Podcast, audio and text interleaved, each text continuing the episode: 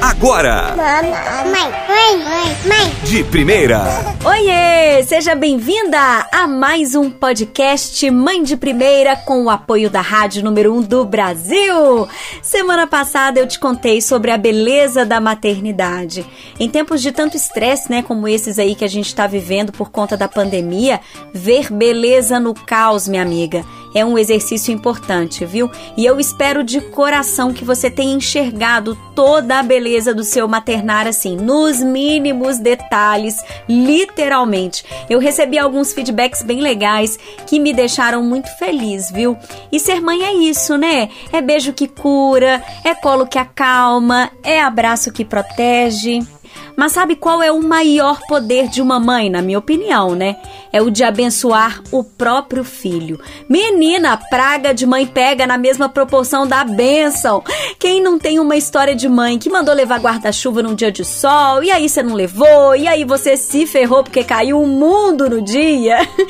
É desse jeito, né? E olha que o exemplo foi bem fraquinho, viu? Você lembra daquele seu namorado que a sua mãe disse que não gostava e no fim você descobriu que o bendito era um traste? ai, ai, eita boca de mãe, né? Por isso que eu te pergunto: você tem abençoado seu filho? Ah, Júlia, mas eu não tenho religião, não. E quem é que tá falando que precisa de religião para abençoar o próprio filho, mulher? Quais são as palavras que você diz sobre ele, sobre ela, quando você conversa com alguém?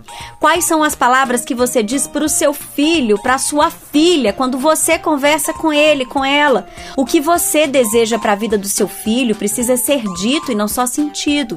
Ó, já diz o ditado, viu? E ele é bem sábio. As palavras têm poder. Eu acredito que tem mesmo.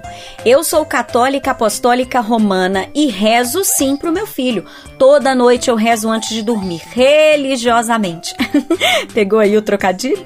Aqui em casa, a oração da noite é mesmo um momento muito importante que junta a família inteira na cama do Gugu. Enquanto ele mama, o meu marido e eu vamos agradecendo o dia que a gente viveu, a gente pede proteção para nossa vida, para a vida dos nossos familiares, dos nossos amigos, a gente pede bênçãos pro dia seguinte. Olha, o Gugu vai fazer dois anos e de vez em quando ele solta a boca da mamadeira só pra falar amém. Ah, gente, é bonitinho demais.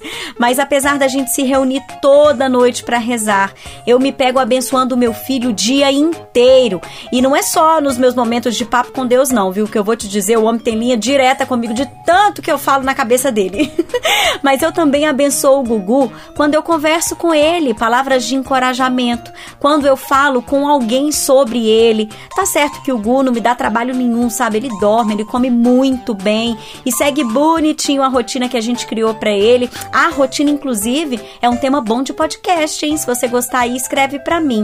Mas o fato é que eu escolho as palavras que eu falo sobre ele ou com ele. Ao invés de dizer, por exemplo, que o seu filho ou a sua filha é insistente quando estiver te pedindo alguma coisa, diz que é determinado, sabe? Ao invés de dizer que é tagarela, fala que é comunicativo. Ao invés de falar que é chorão, diz que é sensível e por aí vai. E olha, eu não tô falando necessariamente sobre elogiar filho, não, viu? É que eu ando lendo sobre a diferença entre o elogio e o encorajamento. Elogio demais não ajuda a criança a se desenvolver, a se arriscar, enquanto o encorajamento pelo próprio esforço faz a criança ter mais vontade de se desafiar. É tipo assim, ao invés de reforçar o quanto seu filho é inteligente por ter acertado as cores, sei lá, diz que ele devia estar tá orgulhoso dele mesmo por ele ter acertado. Diz que você ficou feliz de ver o esforço que seu filho fez. Isso porque se você ficar só no elogio pelo acerto, a chance da criança querer se desafiar em fazer uma outra coisa é menor, sabe? Porque vai que erra. A criança prefere ficar no que já sabe, porque sabe que está garantido aí o seu sorrisão, os seus pulos de alegria, sacou? Mas o lance é esse, gente, as palavras marcam e algumas palavras podem machucar e ser extremamente perigosas para o desenvolvimento do seu filho, desenvolvimento emocional, inclusive. Quantas pessoas eram classificadas pelos pais como uma criança difícil, uma criança chata, tem criança ferida escondida em adulto difícil. Uma vez eu li essa frase no Instagram e eu nunca esqueci. Então, nunca rotule o seu filho, principalmente com defeitos, palavras negativas. Gente, rótulos, insultos só causam sentimento de mágoa e de raiva. Essas palavras podem marcar seu filho e afetar significativamente o seu relacionamento com ele e os relacionamentos futuros, a autoestima do seu filho. Além de transformar ele naquilo que você diz. Ó, oh, eu acredito muito nisso, viu? As palavras têm poder. Cada criança é um mundo de potencialidades, mas também de vulnerabilidades. Você já pensou nisso? Escreve para mim, bora se falar, menina. Já me segue no Insta, arroba mãe de 1A. E se você quiser mais conteúdo, corre pro YouTube, se inscreve lá em youtube.com barra mãe de primeira.